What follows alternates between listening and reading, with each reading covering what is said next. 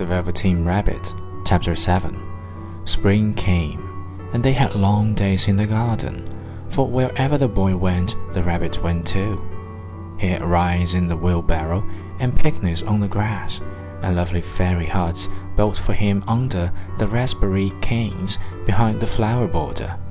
And once, when the boy was called away suddenly to go out to tea, the rabbit was left out on the lawn until long after dusk and Nana had to come and look for him with a candle because the boy couldn't go to sleep unless he was there.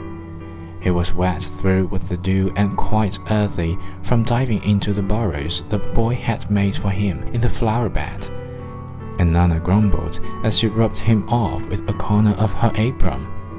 You must have your own bunny, she said. Fancy all that fuss for a toy.